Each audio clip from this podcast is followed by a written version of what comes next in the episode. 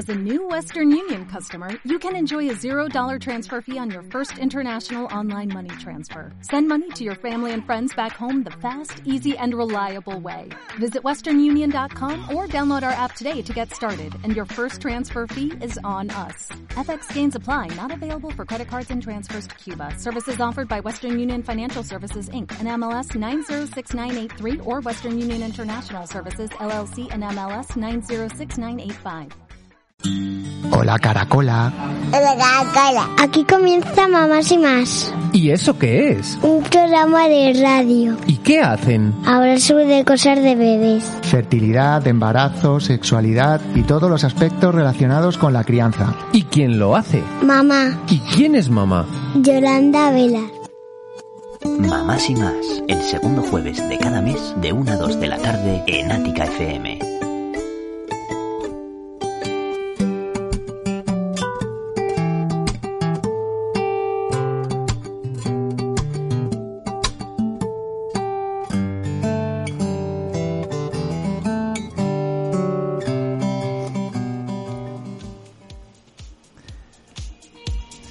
Cinco los minutos que pasamos sobre la una del mediodía. Os damos la bienvenida a una nueva edición, la edición número 29 de Mamás y Más, programa presentado y dirigido por Yolanda Velaz.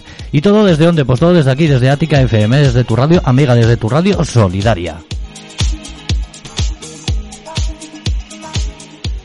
Recibe un fuerte saludo si nos estás escuchando ya a través del 106.4 aquí en Pamplona, en Iruña, en la comarca. Si lo estás haciendo a través de internet, a través de www.aticafm.com o si lo estás haciendo a través de nuestra aplicación de teléfonos móviles, que si no la tienes en un momento, un servidor te va a explicar cómo la puedes descargar.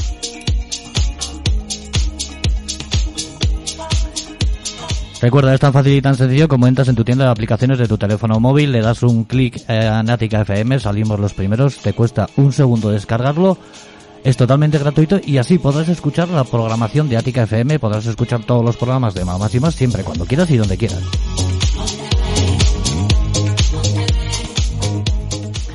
Recibe también un fuerte saludo cuando a partir de mañana podrás escuchar este programa en diferido, lo podrás escuchar cuando lo convirtamos en formato podcast y lo subamos a las distintas plataformas como es iBooks, como es iTunes, como es Spotify o en esta página antes mencionada www.aticafm.com.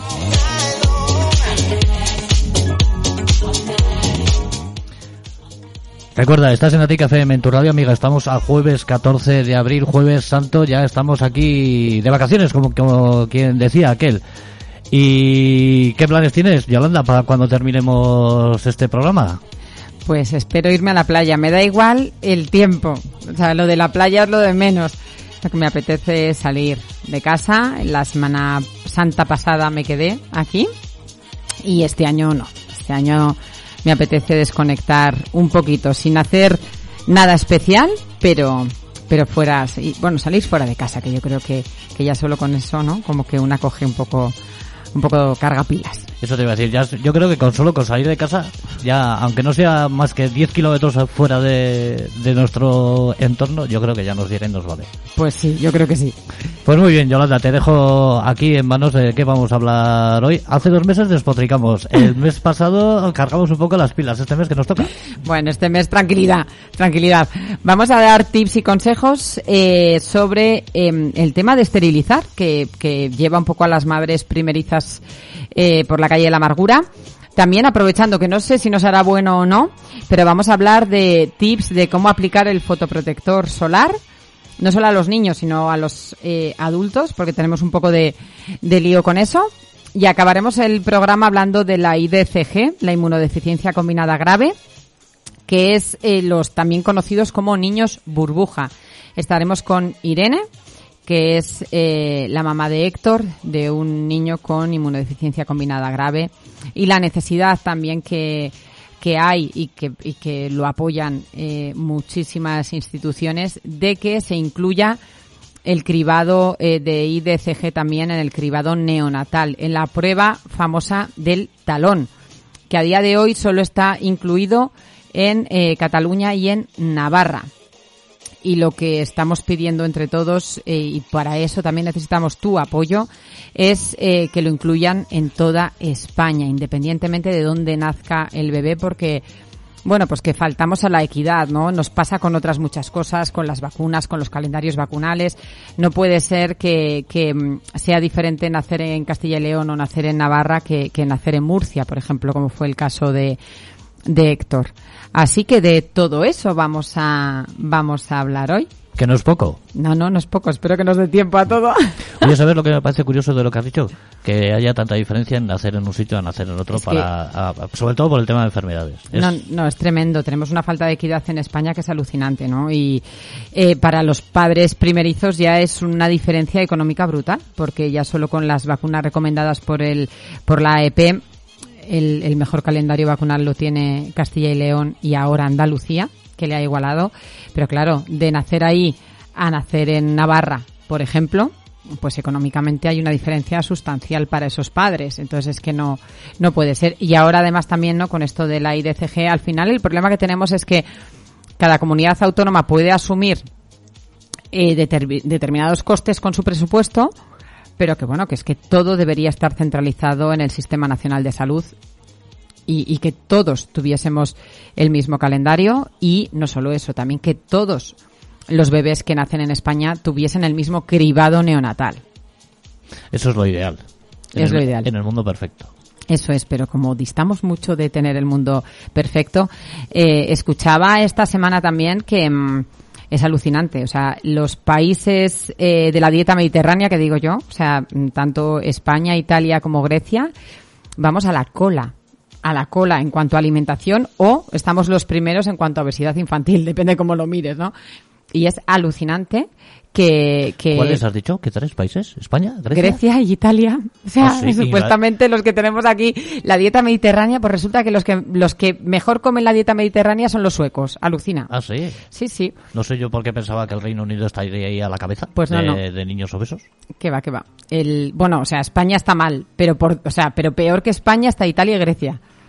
Pero que es que casualmente estamos a la cola o a la cabeza en obesidad los tres Sí, que, que, que, tener- estamos ahí rodeando al Mediterráneo, ¿no? Entonces, cuanto menos es, es de WhatsApp. Y además, bueno, es que están haciendo mm, estudios que es que hay gente que le sale más económico pedir comida a domicilio que comprar materias primas a día de hoy con el precio que tiene en el supermercado para hacer la comida.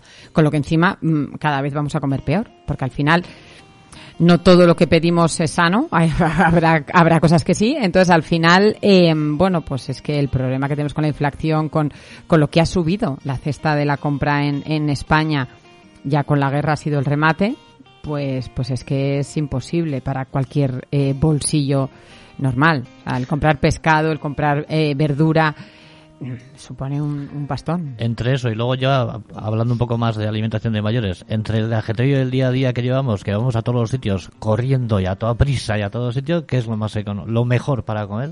Pues pararte en cualquier sitio raro, coger cualquier guarrería, hablando mal y pronto. Sí.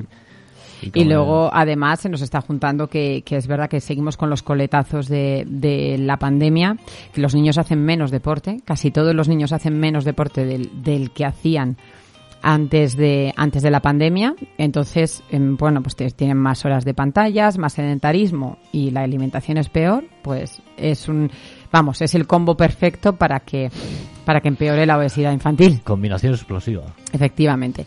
Así que bueno, vamos a ver si, si intentamos, en la medida de lo posible, eh, comer todos mejor, dentro de que supone un desembolso económico a día de hoy comprar, eh, pues eso, pues, pues verdura, comprar pescado, comprar, en fin, lo que debería tener una, una dieta mediterránea. O sea que, que ese es otro hándicap que tenemos. Te vas a hacer la compra y de paso llenas el depósito de la gasolina y ya has hecho el día. Bueno, bueno, tremendo. No me hables, no me hables. Que me fui a Granada en el momento, vamos, con, en el auge de la gasolina y, o sea, es que es, es insostenible. O sea, 120 euros para ir y 120 euros para volver.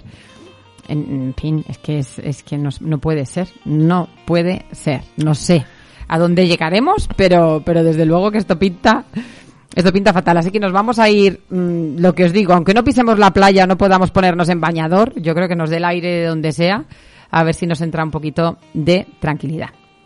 Pues vamos a empezar con el primer tema, eh, de si es necesario esterilizar todos los utensilios que utiliza el bebé, si no, por qué o con qué frecuencia. Porque tenemos a, madres que, mm, que están esterilizando todos los días que dependiendo en qué zona, si vive en una zona desarrollada, no tiene ningún sentido, porque no es necesario esterilizar los productos que utiliza el bebé diariamente en, en- en un país como España, eh, por ejemplo, ¿no? Entonces, es verdad que a veces nuestro afán de querer hacer las cosas lo mejor posible hace que nos compliquemos la vida mm, de más, porque verdaderamente eh, si es lactancia materna, lo único que habría que esterilizar es si en algún momento le vamos a dar diferida y utilizamos un sacaleches. Y en principio habría que esterilizarlo antes del primer uso, si es nuevo o si lo vamos o si es alquilado o compartido, lógicamente antes de comenzar a utilizarlo. En el caso de los biberones, si es de lactancia artificial o mixta, exactamente igual en el primer uso, pero no sería necesario esterilizar eh, los biberones o el chupete si tiene el bebé chupete cada vez que lo utiliza el bebé. Para los que no tenemos hijos, ¿qué es lactancia mixta o, como has dicho? Lacta- Lactancia, mixta o lactancia artificial o Eso, lactancia eso. materna. Ma- Lactancia materna exclusiva es cuando es solo pecho. Lactancia mixta es cuando, cuando hay una parte eh, de lactancia materna y una parte de lactancia artificial. Y lactancia artificial es únicamente eh, lactancia artificial, ¿no? Y luego es verdad que cuando hablamos de lactancia diferida, lo que nos referimos es que hay madres, por ejemplo, autónomas que tienen que reincorporarse a su puesto de trabajo antes de que acaben eh, los seis primeros meses de lactancia materna exclusiva y hay que diferir. ¿Qué significa diferir? Que le vamos a dar leche de teta, pero en otro sistema, que puede ser un biberón o puede ser con, con otros formatos, pero no lactancia artificial, sino lactancia materna diferida. Son conceptos, ¿verdad?, que, que suenan un poco a chino y que a veces los damos por hecho, pero, pero es así. Dentro de, de que tengamos que esterilizar esa primera vez que vamos a utilizar eh, los productos, tenemos diferentes formas de esterilizar, ¿no? Mi opinión es que no es necesario utilizar un aparato para, para esterilizar, ¿no? Porque la frecuencia con la que lo vas a utilizar hace que muchas veces compramos un montón de cosas cuando vamos a tener un, un bebé que luego no utilizamos. Entonces, eh, bueno, pues mi consejo es comprar lo, imprescindible y siempre hay tiempo de comprar si luego lo, lo vas a necesitar. Pero bueno, hay tres formas de, de esterilizar, que por un lado sería la de toda la vida de, de hacerlo mediante agua hirviendo, coger un cazo, hervir agua y mm, meter los, eh, las partes de, del sacaleches en este caso, el chupete, el biberón, durante 10 minutos. Por otro lado, podemos esterilizar en el lavavajillas, en un programa de 60-70 grados. Y eh, pues luego hay otros métodos en frío, ya con productos específicos, pero como os digo, no es necesario. Cualquiera de esas tres eh, opciones sería válida. Pero no hay que esterilizar de forma diaria. Lo digo porque yo hice una publicación en TikTok hace unas semanas y aquello se convirtió en viral porque, bueno, hubo mucha gente de Latinoamérica que decía, no, es que mi pediatra me recomienda. Bueno, estamos hablando, también depende en qué zona vivas. Desde luego, en Europa no es necesario esterilizar todos los días un, biberón o un sacaleches, ¿no? Sí que hay excepciones, como en todo, y hay que tenerlo claro. Y, y bueno, pues hay em, una enfermedad que llamamos eh, muguet, que el muguet es, es una candidiasis oral, o sea, al final es una infección por, por el hongo Candida albicans, que a veces tienen los bebés, que, bueno, pues tienen toda la lengua blanca o los carrillos por dentro, ¿no?, de, de la boca. Eh, es muy contagiosa, entonces en esos casos sí que es necesario esterilizar. Sobre todo, además, si es lactancia materna eh, diferida, pues bueno, pues para evitar cualquier tipo de, de contagio. En esos casos, eh, sin duda sí que es importante, pero tenemos que tener un diagnóstico de muguet y no confundir el muguet con, eh, bueno, a veces los bebés tienen la lengua blanquecina, sobre todo cuando tienen un poquito de reflujo, ¿no? Entonces, pero es diferente. O sea, el, el muguet, cuando es una infección por cándida, además de que suele estar también en los carrillos, como he dicho, el, hay una coloración blanquecina o amarillenta en la lengua, pero por debajo hay una coloración eh, roja o rosa muy, muy potente, ¿no? Que no pasa cuando, cuando el bebé igual tiene la, le- la lengua un poquito blanca después de la toma porque eh, regurgita o, porque tiene un poquito de eh, reflujo. Es verdad que luego lo ideal, después de esterilizarlos, dejarlos secar al aire, ponerlo en un escurridor si tenemos, o en, un paño boca abajo para que, para que se sequen, eh, para que se sequen las partes, ¿no? Además tenemos estudios a día de hoy, lo hicieron con unos niños eh, suecos, en el que, mm, bueno, se veía que, no es excesivamente bueno, sino todo lo contrario, tener a los niños en una, en un ambiente excesivamente estéril, ¿no? Hicieron, eh, En este caso, como os he dicho, lo hicieron con unos niños suecos en, los que hacían la diferenciación de los padres que limpiaban eh, los utensilios de los niños en lavavajillas y los que lavaban a mano con estropajo, ¿no? Y, lo que se vio es que, es que, bueno, pues que al final tenían muchísimas más alergias los niños, los que se utilizaba el, lavavajillas, que al final, lo que os he dicho, si utilizamos programas con, con una temperatura elevada, nos está haciendo esa, esa parte de, esterilizar, ¿no? Yo creo que hay que mantener unas medidas mínimas de higiene y a partir de ahí usar un poco el, el sentido común. Que quieres esterilizar de vez en cuando los productos o porque se han manchado, porque se le ha caído varias veces, mm, como en el caso del chupete, me parece bien, pero no es necesario esterilizar los productos o los utensilios que se utilicen con el bebé de forma diaria, ¿no? Que tenemos a madres esterilizando todos los productos después de cada toma, ¿no? Al final es un tiempo que, que bastante complicado es el día a día de, de- la maternidad, como para encima sumar eh, cosas que, que, bueno, pues que podemos quitar o que podemos reducir y además es que no es eh, contraproducente para nuestro bebé, sino muchísimo. Vamos, todo lo contrario, como hemos visto con el, con el estudio este que se hizo en, eh, con los niños suecos. Entonces, para que me quede claro, cada día. No, Más no, o menos, o sea, no, no menos, o sea, más de cada día. no, no, en principio esterilizamos cuando, eh, antes de utilizar, y luego, en principio, con mantener una limpieza, pues, que hay que limpiar y dejarlo escurrir al aire, sería suficiente, a no ser que tengamos un proceso, como en este caso de, de candidiasis o algo, que nos recomienden eh, esterilizar. Que luego tú quieras esterilizar una vez por, la, por semana porque te sientes más segura, bueno, pues ya es una decisión tuya, pero necesario no es. De hecho, yo les decía siempre, eh, cuando yo estaba en la UCI pediátrica no esterilizábamos los, los biberones ni de los prematuros. O sea, es que eh, lo que hemos dicho, al final tienen que convivir, o sea, tiene que haber una cierta limpieza e higiene, por supuesto, pero no es necesario esterilizar. Esto es como todo, ¿no? O sea, todos tenemos que coger virus, bacterias y todo para que el cuerpo se adapte. Si no, si se las estamos quitando, el cuerpo se adapta y luego es lo que dices. Luego que si alergias, enfermedades, no sé qué. Efectivamente, o sea, es lo que, lo que se vio, ¿no? En este caso con, con el estudio, es que al final tener a los niños en un ambiente excesivamente aséptico tampoco es, tampoco es correcto. Estamos hablando de niños totalmente sanos, que luego hablaremos de- del tema de la inmunodeficiencia combinada grave, que es otro tema. O sea, cuando ya hay una patología de base o hay un problema de base en el bebé, tenemos que individualizar a lo que nos diga su profesional, su pediatra, ¿no? Vale, vale, lo tengo claro. Es que me estaba acordando yo de cuando mi, mi hermano tenía los, mis sobrinas pequeñas. Yo le veía todo el día con el biberón para arriba y para abajo debajo del fregadero. Antes de, de darle, después de darle, luego que había que meterlo en agua hirviendo, que luego que no sé qué. Yo no- luego también se estaba todo el día quejando de que cada 15 días tengo que comprar un biberón normal. Si los estás desgastando de tanto, de tanto darle. O sea, de- Pues eso, limpiarlo sí, pero con agua y jabón normal y dejar secar al aire. Punto, ¿no? Al final es lo que hablamos, esterilizar, estás metiéndole una tralla a, a, los biberones, que lógico que tuviese que cambiar cada 15 días, porque al final los dejamos hechos polvo. Así que concluimos esta, esta primera parte de- del tema de esterilizar.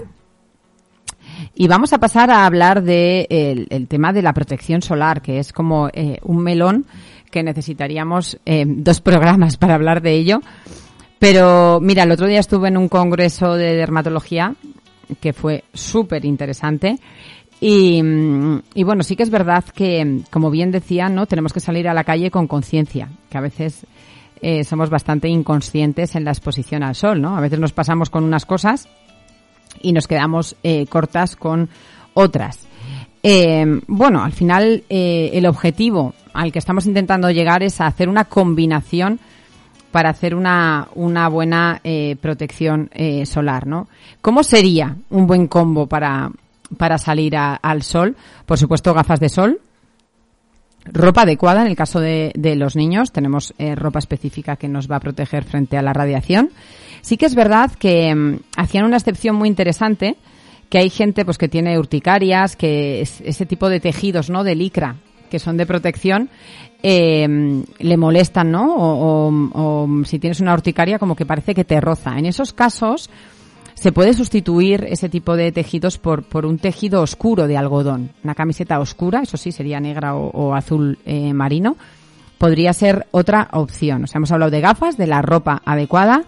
Tendríamos que añadir el filtro solar, que al final es la crema que todos utilizamos. Y ahora sabemos, además, que podemos combinarlo con un fotoprotector oral. ¿no? que son unos comprimidos en los que nos ayuda en cierto modo a bueno pues a minimizar los riesgos que a veces tenemos aunque utilicemos filtro solar porque no lo utilizamos bien y esa es otra de las cosas que, que, te quiero eh, decir porque claro eh, los estudios dicen que nos ponemos un tercio menos de producto de crema para el sol un tercio menos de lo que verdaderamente nos tenemos que poner entonces, claro, ahora viene mi pregunta. ¿Te dura la crema solar todo el verano? Porque si te dura el bote todo el verano, es que bien, bien no te lo das. Y te voy a decir eh, por qué.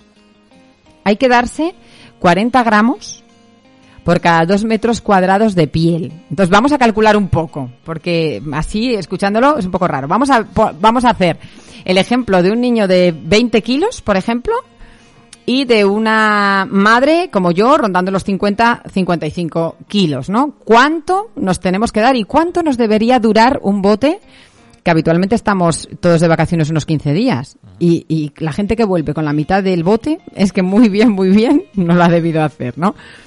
Un niño de 20 kilos tiene más o menos 0,79 metros cuadrados para extender, ¿vale? Eso serían cada vez que le damos crema tendríamos que darle 15,80 gramos. Una madre como yo, más o menos, eh, talla mínima, tiene que darse 29,40 gramos cada vez. Si los botes habitualmente son de 200 gramos, o sea, no nos debe durar más de 7 días el bote.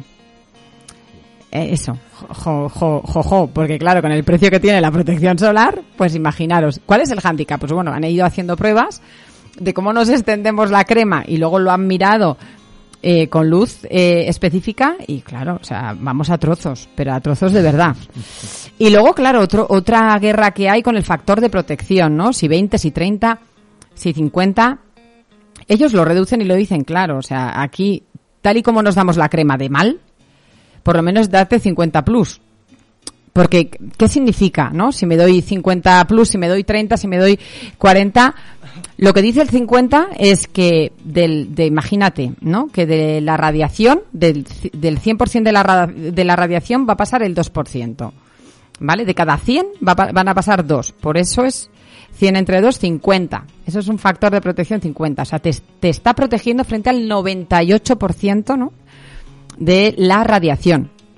Y más que repetir y repetir y repetir, que nos centramos en repetir y en dar mal, sería embadurnar bien, embadurnarnos bien una primera vez. Espátula. Y, espátula y embadurnarnos bien y darnos es, ese que hemos dicho. Si yo me tengo que dar 30 gramos, mi marido se tiene que dar 60. O sea, casi, o sea, así es.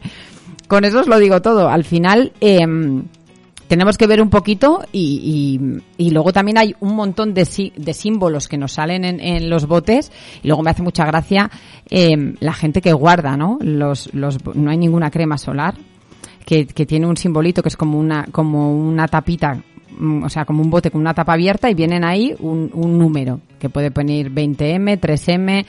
Pues esos son los meses en los que se puede utilizar la crema una vez abierta. Entonces esto es fenómeno cuando a alguien además le dura un verano entero y lo utiliza el verano siguiente. ¿Qué dices? O imagínate, si te estoy diciendo que con 50 kilos te tienes que dar 29,40 gramos cada vez que te das crema, pues eh, esos son, o sea, mm, siete veces. Sí, sí. Siete veces en un bote de 200. Entonces, eh, deberíamos gastar eh, de vacaciones dos botes por persona.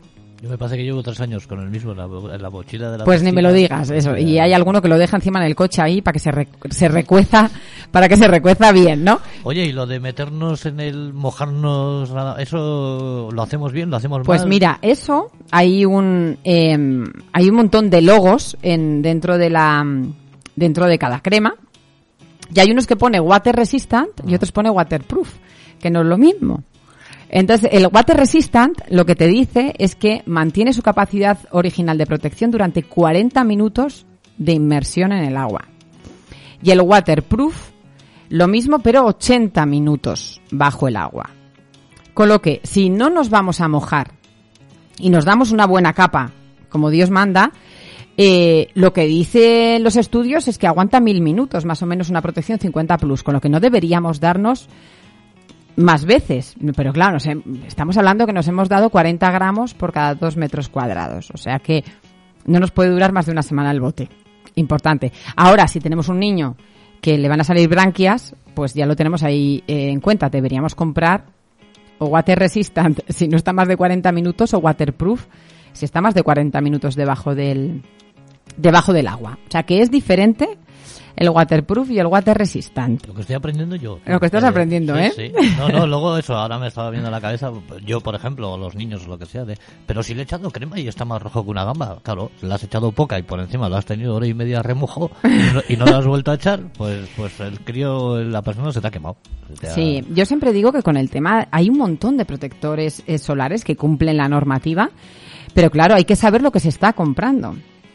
Entonces, eh, para eso tenemos unos farmacéuticos maravillosos que están súper formados en protección solar, que van a explicaros todo esto que, que os estoy diciendo yo hoy eh, y tenéis que adecuar el producto primero a la edad del niño y por otro lado también a las circunstancias ¿no? de- del niño.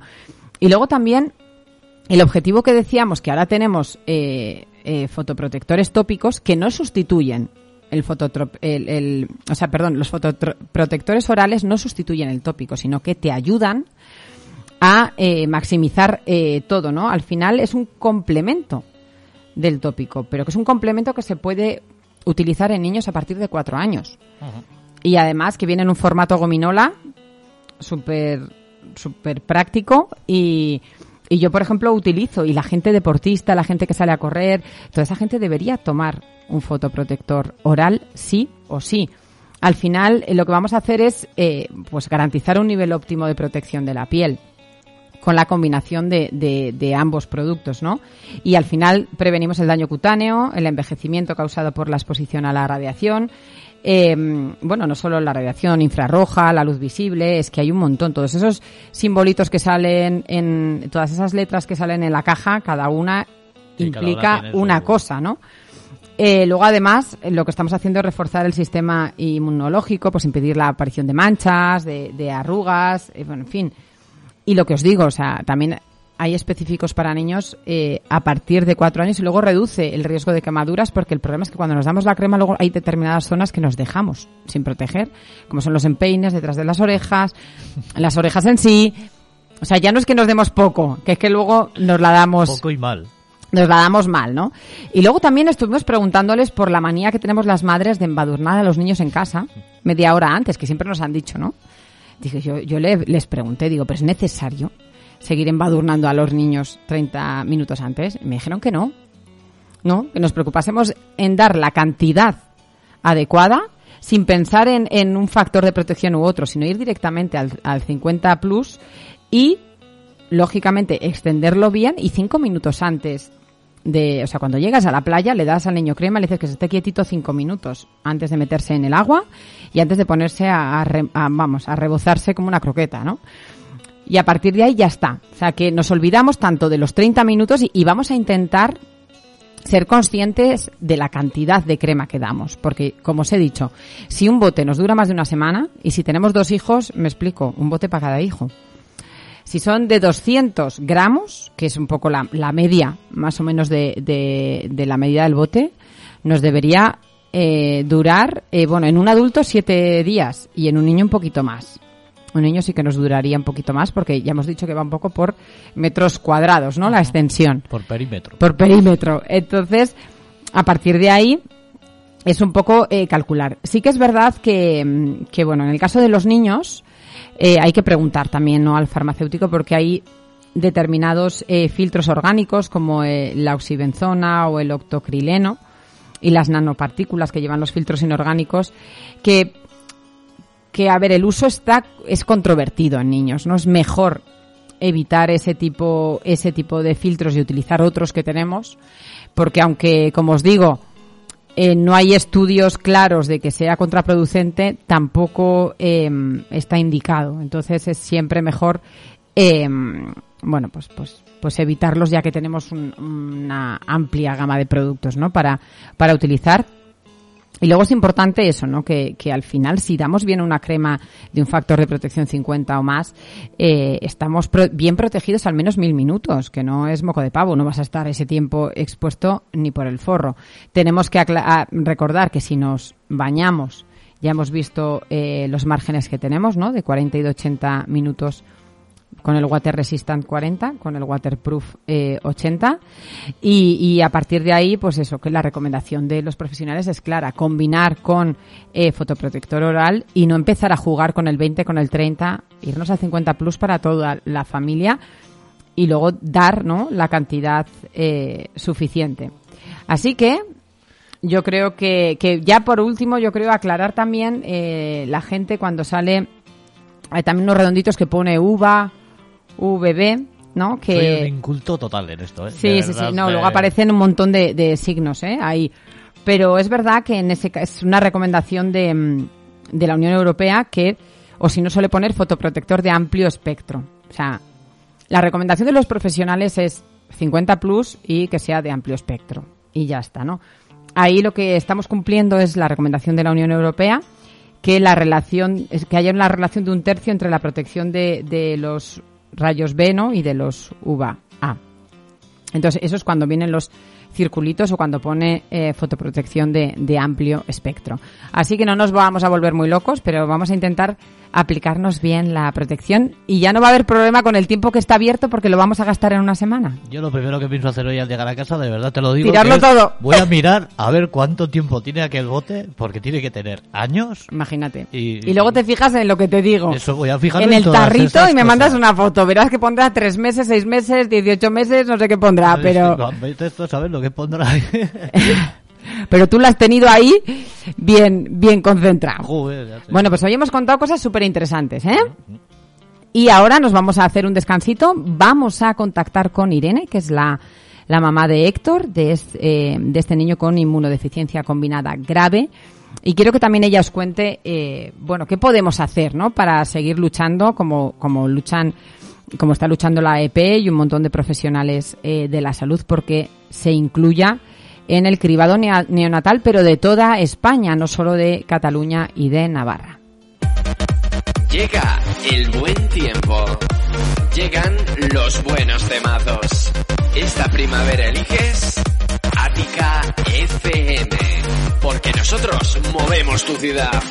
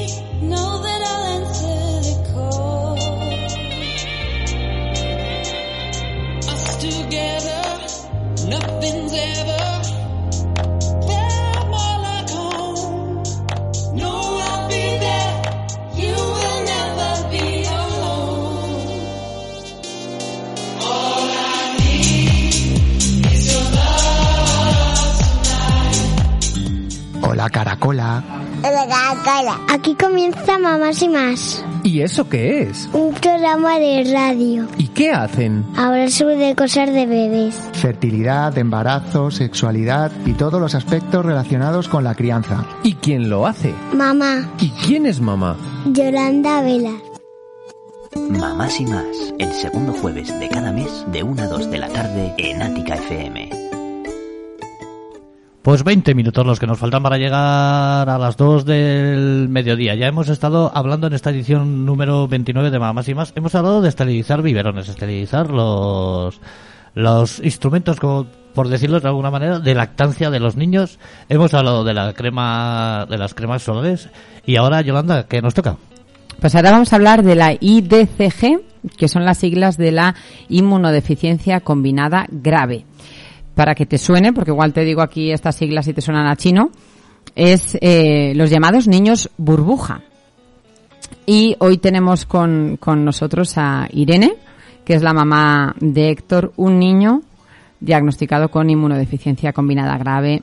Y sobre todo quiero eh, que escuchéis a Irene, que escuchéis, eh, bueno, su día a día, para que seamos conscientes de la importancia de incluir, em, eh, pues eso, el diagnóstico de la IDCG en el cribado neonatal, que a día de hoy está eh, incluido en Cataluña y en Navarra, pero no en el resto de las comunidades autónomas de España, lo que es una falta de equidad con respecto a los niños que nacen en otras eh, comunidades, como nos pasa con el calendario vacunal, pero en este caso, pues quizás duele un poquito más, ¿verdad, Irene?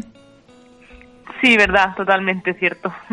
Bueno, Irene eh, es de Murcia, con lo que Héctor nació en Murcia, allá por el, Pues finales de 2000 del 2020. bueno, en finales de 2020, que Héctor en este caso tuvo mucha suerte de nacer en época pandémica, ¿verdad, Irene? Sí, o sea, él, las mascarillas y la distancia, la distancia social, pues ayudó mucho a no contraer ninguna infección.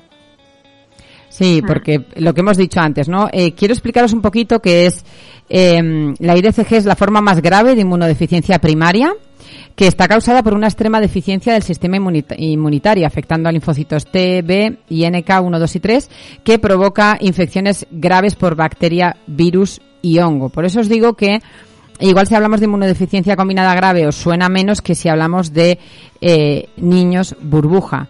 Lo que está claro es que con eh, un diagnóstico precoz y un tratamiento adecuado se pueden reducir considerablemente, pues bueno, pues, pues las consecuencias que, puede llegar a ser la muerte, que en el caso de Héctor eh, no fue sin duda por la por la perseverancia de Irene y, y porque le tocó en una época en la que todos íbamos con, con mascarilla y eso hizo que él no tuviese eh, contacto, ¿no? O tanto contacto con, con otros agentes externos, ¿no? Irene, cuéntanos un poquito para que la gente pueda ponerse en situación.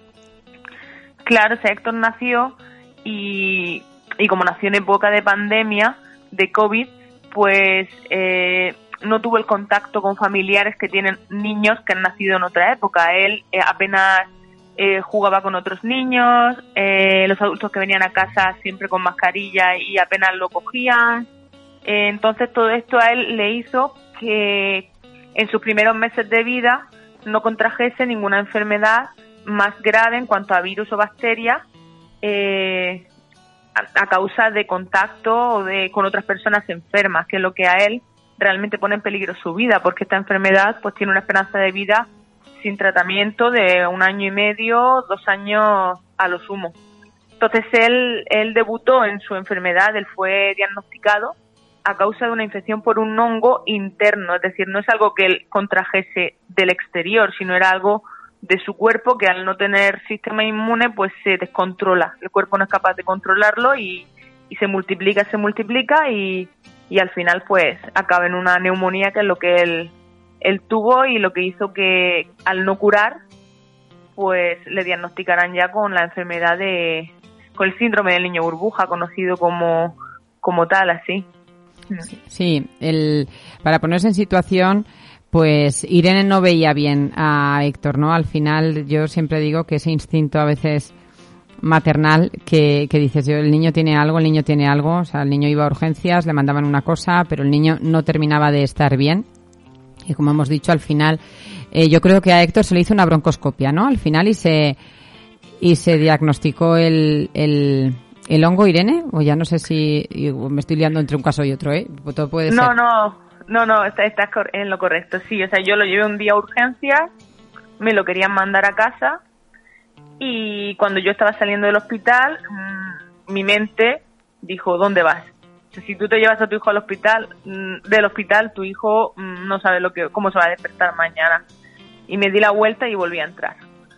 Y a raíz de ahí ya empezaron pruebas y pruebas y como tú bien dices, le hicieron una, una broncoscopia, que es una prueba bastante delicada, meter un tubo por la nariz hasta los pulmones para extraer eh, muestras y estudiarlas porque ellos no no daban con qué era lo que lo que a Héctor le estaba causando esa neumonía y esa gravedad que no curaba aun con siete antibióticos diferentes creo que fueron los que probamos no había manera no sabíamos qué era lo que tenía Sí, al final una broncoscopia, para que os hagáis una idea, es como una biopsia del pulmón, ¿no? Al final, eh, al final a Héctor le trataban con un antibiótico, con otro, con otro, con otro, y el niño no terminaba de estar, de estar bien, ¿no? Y el motivo era, eh, en el momento que, que vieron el diagnóstico de, de- de la broncoscopia, lo tuvieron claro, porque como os ha explicado Irene, es un hongo que había generado él mismo, ¿no? Por el, por el problema que, que tiene. Sí, o sea, es un hongo que, que reside en el interior de todas las personas, es el neumocistis. Eh, en, personas sanas no causa ningún problema porque el sistema inmune lo controla. Pero claro, en, en personas inmunodeprimidas, al no tener ese sistema inmune que controle, este hongo empieza a multiplicarse, empieza a multiplicarse y ya toma, toma control de, de, de lo- en este caso de los pulmones y claro, pues imagínate, conforme más se multiplica, menos mm, funcionalidad tienen esos pulmones, hasta que al final, pues, el- la persona inmunodeprimida, si no es diagnosticada y tratada con el antibiótico en concreto que necesita ese hongo, pues acaba falleciendo en cuestión de días. Sí, ¿no? Además, eso es lo que hablamos. Al final, cuando hablamos de un hongo, también eh, em, tenemos que utilizar otro tipo de- de tratamientos que a priori igual no, no se utilizan con, con- frente a una, una neumonía común, ¿no? Y, y sobre todo, Irene, eh, quiero que entienda la gente qué implica el, el hecho de que, sí, es verdad que de repente tuviste un diagnóstico y eso te da tranquilidad por un lado de que por fin sabes, ¿no? Eh, pones nombre y apellidos a lo que tiene tu hijo, que tú estabas convencida de que algo había y que no conseguíamos llegar a dónde, pero vuestra vida cambia por completo desde el momento que se produce el diagnóstico de Héctor, ¿verdad? Incluso de, de tener que iros a vivir a otra comunidad autónoma. Claro, nosotros recibimos el diagnóstico un domingo por la mañana, me acuerdo perfectamente, el día 4 de, 4 de julio y la madrugada del 5 al 6 nosotros íbamos ya en la ambulancia camino a Madrid. Yo no pude ir a mi casa a coger una maleta con lo básico. Yo me fui directa desde el hospital de Cartagena al hospital de Madrid y al final mm, teníamos tuvimos que dejar familia, amigos, nuestra casa e irnos a Madrid por un tiempo que no sabíamos cuánto tiempo íbamos a estar en Madrid, porque no sabíamos realmente de qué trataba ese tratamiento y aparte cada persona eh, necesita unos tiempos diferentes. Entonces nos fuimos con fecha de ida pero sin fecha de vuelta. Y nos fuimos tres, porque nos fuimos su padre, Héctor y yo. Pero el irte tres y no saber si vais a volver los tres, son palabras mayores, son palabras muy duras. Total, totalmente. O sea, ya no solo es eh, tener que romper con tu vida anterior, sino lo que eso casi es lo de menos, ¿no? El, el- lo de menos y lo demás es la incertidumbre que rodea a, bueno, pues a, qué va a pasar con, con Héctor en los eh, próximos meses, ¿no? Y cuéntanos un poquito cómo fue ese tiempo que estuvisteis en Madrid, cuánto tiempo fue al final y qué es, ¿no? Lo que hay que hacer cuando tenemos un diagnóstico eh, así y lo que y lo que implica. Pues nosotros estuvimos allí ocho meses, ocho meses enteros. Eh, nosotros llegamos al hospital 12 de octubre, donde estaba el servicio de inmunología, y allí pues terminaron de ponerle su tratamiento para, para el hongo, para tratar ese hongo y curar ese hongo.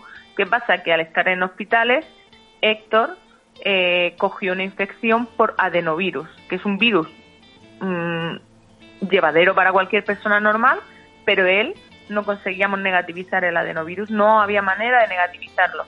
Estuvimos unos meses esperando porque el, el tratamiento que salva la vida a estos niños es un trasplante de médula ósea y estuvimos pues esperando a ese donante compatible.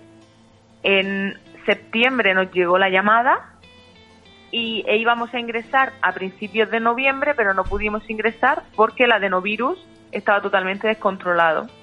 Y entonces tuvimos que seguir esperando y ya eh, a finales de noviembre ingresamos ya con lo que nos dijeron los médicos fue no podemos esperar más. Hay mucho adenovirus en el cuerpo de Héctor, pero es que no podemos esperar más porque nos estamos arriesgando a que coja más cosas. Así que nos fuimos a trasplante con una infección activa por adenovirus, que eso es muy peligroso. Mm, salió todo bien, con sus complicaciones eh, de enfermedad de injerto contra huésped, de su, de su enfermedad por adenovirus, pero el 1 de, de diciembre le hicimos el trasplante y el 30 de diciembre salimos del Hospital Niño Jesús. Pero todo te estoy diciendo, estos ocho meses nosotros estuvimos en aislamiento domiciliario porque no podíamos tener contacto con absolutamente nadie. Yo no salía al portal de la casa, solo salía para ir al hospital, no podía salir para nada más. Y nadie podía entrar, o sea, no podíamos recibir visitas de absolutamente nadie. No, no, es, es eh, durísimo, ¿no? Yo que he vivido un, un trasplante en casa, pero en, fin, en otras circunstancias, sé lo que me dices, ¿no? De estar totalmente aislada antes, durante, después. Eh, nosotros no, yo no dejaba tampoco que entrase nadie, bueno, no entraban ni las enfermeras, porque ya le hacía yo todo lo que tenía que hacerle. En este caso eh, fue a mi madre, pero bueno, estamos hablando que desde julio, que fue el diagnóstico, ¿no? La vida Sí. cambió por completo, o sea, vuestro día a día, el trabajo, eh, la familia, el- el- la incertidumbre, ¿no? De, de qué iba a pasar eh, con Héctor. Y sobre todo que esto podía haber sido evitable en el sentido que si hubiésemos tenido un diagnóstico precoz, no hubiésemos eh, llegado al punto, ¿no? De tener una infección por hongo, de luego el adenovirus, y todas las complicaciones que os han hecho pasar esos momentos eh, tan delicados, ¿no? O sea, quiero decir, no podemos evitar si, si un niño tiene la IDCG, pero sí que hay mucho que hacer y que se puede evitar, que es eh, incluirlo en el cribado neonatal, pero ojo, en el cribado neonatal de toda España, no únicamente eh, en Cataluña y en Navarra. O sea, este, este cribado está vigente en países como Estados Unidos, Noruega, Nueva Zelanda, Suiza, Alemania, Dinamarca, Islandia, Israel. O sea, no, no, no os penséis que es algo que, que se está pidiendo algo rarísimo. O sea, al final lo que estamos pidiendo es que se incluya dentro de la cartera de servicios comunes del Sistema Nacional de Salud, que ese es el problema. O sea, el, el que no pueda haber eh, un calendario vacunal en cada comunidad autónoma, que no pueda haber un cribado neonatal diferente en cada comunidad autónoma, sino que si somos un país es para que determinadas cosas, eh, bueno, qué mejor que tener equidad en cuanto a los, a los recién nacidos de nuestro país, que al final son los seres más vulnerables que tenemos. ¿No, Irene? Exactamente, o sea, un cribado neonatal te garantiza un diagnóstico en las primeras 48 horas de vida y esto hace que ese niño o esa niña, en cuanto es diagnosti- diagnosticada, se le aísla. O sea, se le mete la burbuja que estos niños necesitan, por eso se llaman síndromes de niño burbuja. Eh, estamos hablando de que con un diagnóstico precoz, en los primeros eh, días de vida, la tasa de supervivencia es alrededor de un 90%. Conforme va, va avanzando el tiempo, eh, este porcentaje empieza a bajar considerablemente. En el momento en el que Héctor fue diagnosticado, él tenía entre un 40 y 50% de probabilidades de, su- de supervivencia, que es una bajada muy grande para un coste de unos 5 euros por niño aproximadamente, 4 o 5 dólares que vienen a ser 5, 4, 5, 6 euros en, en España, que es lo que cuesta incluir eh, la IDCG dentro del cribado neonatal de cada niño en, la, eh, en España. Pero es que está demostrado que se diagnostican los suficientes niños y niñas como para que esto salga rentable. No, no, sin duda. O sea, porque evitaríamos un montón de, de ingresos por infección en, en UCI que al final el gasto es infinitamente mayor que volvemos a lo mismo, que en qué utilizamos el dinero. Yo hay veces que, que me pregunto, me hago esta pregunta y luego a veces intento no hacérmela porque cada vez me cabreo más, ¿no? Pero, pero en, en qué sitios o en qué lugar mejor, ¿no? Que poner esos cinco euros eh, o lo que suponga. Es que aunque fueran eh, más, Irene, si al final compensa, ¿no? Eh, en ese caso, además, que es que la IDCG cu- cumple todos los requisitos para estar incluida en ese cribado por todo lo que se evita y por, como has dicho tú, cómo mejora el índice de supervivencia de esos niños si tenemos eh, un diagnóstico precoz. No vamos a poder evitar a sus familias, en cierto modo, lo que vosotros habéis eh, padecido, ¿no? En cierto modo, porque, porque el niño va a tener que pasar por, por una serie de tratamientos que, que implica un cambio de vida total. Pero sí que podemos aumentar, ¿no? Ese, esa supervivencia y como tú dices, para ti lo más importante, lo demás eh, llega a ser secundario, lo más importante para ti era, eh, bueno, pues que Héctor estuviese bien, ¿no? Exactamente, saber a mí cambiar mi vida, pues sí, o sea, es un choque muy grande de la noche a la mañana, el pensar que va a ser de mí dentro de X meses, no sabes ya cómo va a ser tu futuro, porque es totalmente incierto. Pero al final, tener a tu hijo al lado es lo único que, que importa y lo único que merece la pena y todo lo demás volverá y con el tiempo volverá a ti y tú volverás a ser mm, la misma que eras, bueno, nunca serás la misma persona que eras antes, porque un proceso así te cambia totalmente, pero recuperarás tu vida y tendrás a tu hijo al lado, pero ¿de qué me serviría a mí recuperar mi vida sin mi hijo a mi lado? Totalmente. Es que no me sirve de nada realmente. Entonces, Y para terminar, es- dime, dime, Sí. Irene, No, no, no, nada, nada, dime, dime. que para terminar quiero que les digas que, eh, bueno, ¿qué podemos hacer, no? Porque yo creo que la pregunta que se pueden hacer las personas que nos estén escuchando, ¿qué puedo hacer yo para apoyar eh, o no, para poner mi granito de arena? Porque son muchas las sociedades, eh, bueno, como la EP y, y otras eh, muchas, que, vamos, que están abogando porque se incluya ya, ¿no? Este cribado a nivel nacional. Y vosotros también estáis haciendo, estáis recogiendo firmas, ¿verdad? Cuéntales, Irene, dónde pueden eh, aportar ese granito, ¿no? Que podemos hacer los mortales, los de a pie, para, para apoyar esta inclusión. Sí, eh, en Instagram nosotros tenemos una comunidad muy bonita, la verdad, en un perfil llamado, es un guerrero llamado Héctor. Y ahí en el perfil de, de esa cuenta eh, encontráis un link a la, a la página Change.org, en la cual estamos recogiendo firmas para, para intentar hacer un poco más de ruido y hacer un poco más de presión al gobierno pues para que para que incluyan la IDCG en el cribado neonatal a nivel nacional, no solo a nivel eh, autonómico en ciertas comunidades autónomas. Y bueno, pues os animo a entrar en ese perfil de Instagram, eh, firmar, que solo nos lleva un minuto y, y estaremos ayudando mucho, ya no a los que ya lo hemos pasado, porque al final mm, yo ya estoy en el final de este proceso, aunque nunca en mi vida termine de cerrarlo, pero estoy al final de este proceso.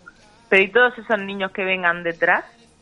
¿Qué pasa con esos niños? Que porque sean andaluces, porque sean murcianos, porque sean valencianos, no tienen el derecho de conocer su enfermedad y aumentar su tasa de supervivencia?